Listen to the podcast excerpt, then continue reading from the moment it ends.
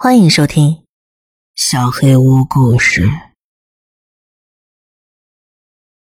美国山难搜救员见闻第一集。几年来，我从事着山难搜救员的工作。任职这段期间，我见过一些你们应该会感兴趣的东西。我对寻找走失人员向来有一套。也在搜救记录上保持着很不错的成绩。一般情况下，这些人只是迷路了，或者失足掉下了小悬崖，暂时没办法找到下山的路。好在多数人都会听从“待在原地，不要乱跑”的警示，所以都不至于闲晃的太远。不过，还是有两个超出常理之外的案例，他们困扰我已久，并且成为我之后接受更加困难的搜救工作的原动力。第一个案例，是个跟着父母一起出外采摘浆果的小男孩。那时候他跟他的妹妹待在一块儿，两人同一时间失踪。他们的父母不过几秒没注意而已，两个孩子就消失的无影无踪。父母找不到他们，便打电话给我们，我们赶紧出动救援到达那块区域。我们很快就发现了那个女孩，就问她哥哥在哪儿。他说：“哥哥被熊人带走了。”他说：“熊人把浆果交给他，让他保持安静，自己要跟他哥哥玩一会儿。”他最后一次见到哥哥的时候，哥哥骑在熊人的肩膀上，表情十分淡定。理所当然，我们的第一反应联想到绑架，但是我们没有发现第三个人类在这里活动过的迹象。小女孩也笃定，这个男人不是一般人类。他非常高大，浑身被毛发覆盖，就像一头熊，而且长着一张奇怪的脸。我们在那块区域搜索了好几个礼拜，这是我参与过的时间最长的搜救行动之一。但是我们始终没有找到那个孩子的任何踪迹。另外一起案件是一个女人，那天她跟她母亲和祖父一起徒步，她母亲说。当时女儿为了更好的观赏森林景观，爬上了那棵树，却再也没有爬下来。他们拨打搜救电话之前，已经在树下等了好几个小时，呼喊他，让他赶紧下来回家。再一次的，我们到处搜查，却再也没有找到他的身影。我完全搞不清楚他还能跑到哪儿去。他母亲和祖父说，根本没见他从那棵树上下来。有时候我会带着我的搜救犬一起行动，但是他们却一直试图带着我冲向一面峭壁。那里没有小山丘，也没有岩壁，就是个笔直陡峭的悬崖，没有任何可攀爬落脚的地方。这很不合理。通常这种情况发生时，我们可能会发现有人待在悬崖另一边，或者搜救犬会继续带我们前往几公里外的地方。但是那里什么都没有。我感觉搜救犬会这么做，肯定有什么理由，但整件事实在很怪异。还有一个令人难过的案例，是关于一具尸体：一个九岁的小女孩从堤防上坠落，被地面上一棵枯树刺穿了。这完全是一起意外事故，但我永远没办法忘记那个母亲得知真相之后发出的声音。当他看到裹尸袋被抬进救护车的刹那，他发出一声我从未听过的、最令我难忘的、心碎的哭嚎声，就像他整个人生都毁于一旦，他的一部分生命也跟随着女儿一起凋亡。后来我从另一个搜救员那儿听说，他在几个礼拜之后自杀了，他再也没办法生活在没有女儿的世界里了。有一次，我们接到了一个搜救通知，因为那片区域有熊出没，我跟另外一名搜救员同事一起前往。我们要找一个登山徒步中失踪的人，路程中还要经过一番艰难的攀岩，才能到达他可能的所在地。当我们发现他时，他被困在一个岩缝里，腿骨折了，情况不太乐观。他已经被困两天，腿伤出现了明显恶化。我们用斧头把岩石劈开，才顺利的救出了他。我听一个医护人员说，这个人显然受惊过度，所以出现了幻觉。他一直重复着自己的处理非常妥善。他还说，自己抵达山顶时，已经有个人待在那儿了。他说那个人身上没有任何登山装备，只穿着羽绒服和滑雪裤。他朝那个人走过去，那人回头，脸上却没有五官，只是一张大白脸。他当时吓坏了，手忙脚乱的要下山，这就是他坠崖的原因。他说他一整晚都听到山顶那个人发出的动静，那人下了山，发出阵阵低沉可怕的吼叫声。这个故事给我吓得不轻。我很庆幸自己没有亲耳听到这些声音。嗯，我遇到过最可怕的一个案例，是搜寻登山队里走失的一个年轻姑娘。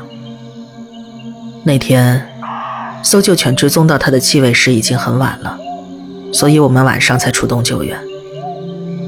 找到她的时候，她蜷缩在一块湿漉漉的木头底下，她的鞋子和背包都不见了。整个人惊魂未定的样子，没发现他有受伤的迹象，我们就让他跟着我们走回基地。回程路上，他一直回头看，还一直问为什么那个黑眼睛的高个子男人一直跟着我们。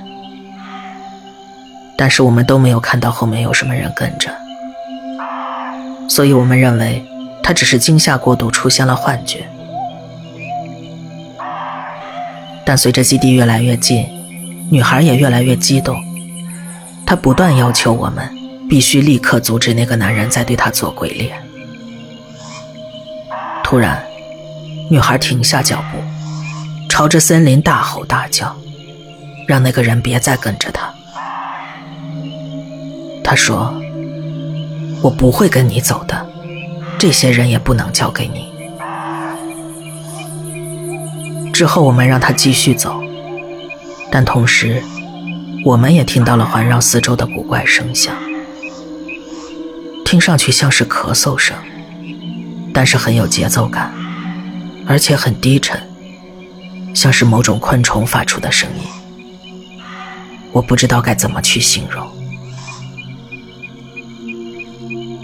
当我们抵达基地范围时，女孩忽然看向我。她双眼瞪大的程度应该濒临人体极限了吧？她抓着我的肩膀，说：“他让你走快点儿，他不喜欢看见你脖子上的疤。”我的后脖子上有一道非常小的疤，但是他应该藏在衣领之下的。我完全想不明白这个女孩是怎么看到的。女孩话音方落。我又听到了那个可怕的咳嗽声，就在我耳边炸响。我被吓得几乎灵魂出窍。我催促他赶紧回基地，想要掩饰内心的慌乱。但是说实话，能够平安离开那个鬼地方，我真是谢天谢地。下面是一个不那么诡异，但是让人不胜唏嘘的案例。有个小伙子在寒冬深夜里失踪了。考虑到这个季节的危险性，根本不该有人沿着步道往森林深处走去。所以这些步道几乎都被我们封锁了，只留下几条常年开放的主要干道。除非那天他们自然的被大雪给封住。我们准备去营救他，但是当时地面积雪接近一百八十公分。那年的雪灾很严重啊。所以我们心里也清楚，除非等到明年开春积雪融化，我们是不太可能找到他的。果然，直到第一次大规模融雪那天，有路人申报在主干道旁发现了一具尸体。我们在一棵树下找到了他，他当时就倒在一堆尚未融化的雪之中。看到这个景象，我立刻反应了过来。同时也万分震惊。如果你们滑过雪的话，也许能猜到是什么情况。下雪时，树根附近通常不会积太多的雪，尤其是在杉树底下，因为它的树冠是呈封闭式的伞状，所以一般下方只有松散的粉末状的雪，里边会充满树枝和空洞，所以不会很扎实。这个现象，滑雪客通常会称它为树井。如果不是特别留心，其实很难发现它们的存在。所以我们会在路口设置一些大型警示牌，提醒人们这东西很危险。但是每年只要雪量过多，总有人看不见这个警示，或者根本没放在心上。然后，来年春天，我们就会找到这些人。据我推测，小伙子可能是走累了。或者想找个地方避避风雪，所以他选择在这棵树下稍事休息。没想到这里正好有个树井，人就这么栽了进去。他的脚也许被卡在里边不得动弹，周围的雪随着坍塌。他没有力量与大自然抗衡，所以窒息了。这个现象的学名叫雪浸窒息，但这种情况并不常发生。除非积雪真的非常之厚，如果不幸被困在这个狭小的空间里，就跟这个小伙子一样，一百八十公分的雪轻轻松松的就可以致命。但最让我恐惧的是，我能想象到他垂死时的挣扎，整个人头朝下在进雪窟窿里，听着自己的呼吸声逐渐孱弱，慢慢死去。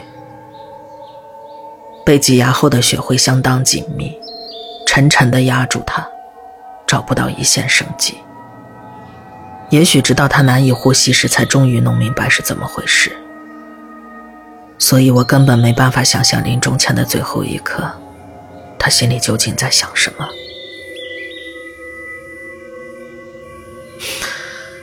还有一件事情，我今天要说的最后一个故事。也可能是我遇到过最诡异的经历。直到现在，我也不确定他是不是每个山南搜救员必经的一刻。但是在我的团队里，这是个大家都心照不宣的事情，它时不常的就会发生。你可以试着问问其他搜救员，不过他们很有可能选择避而不谈，因为上司不让我们谈论此事。而且我们已经逐渐习惯了这个情况，不再感到怪异。每每我们深入这片森林，我指的深入是五六十公里那么远的地方。这时候，我们偶尔会看到树林中央出现一座楼梯，就像把家里的楼梯直接切割下来，把它直接摆在森林里那样。第一次看到这个奇怪的景象，我就立刻跟其他同事讨论。但是其他人只是告诉我这没什么，不用担心，这很正常。我问过的每个人都众口一词的这样回答。我想亲自去理清这件事，但是他们叮嘱我，警告我，千万不要靠近这些楼梯。所以我只好尽量无视他们。哪怕他们出现的如此频繁，如果你知道任何关于这些楼梯的信息，或者你也看到过他们，请告诉我。我还有很多你们可能会感兴趣的故事，后边我会继续讲给大家。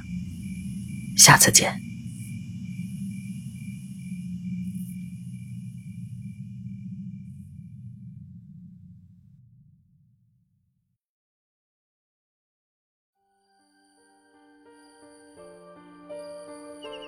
本期小黑屋故事就到这里。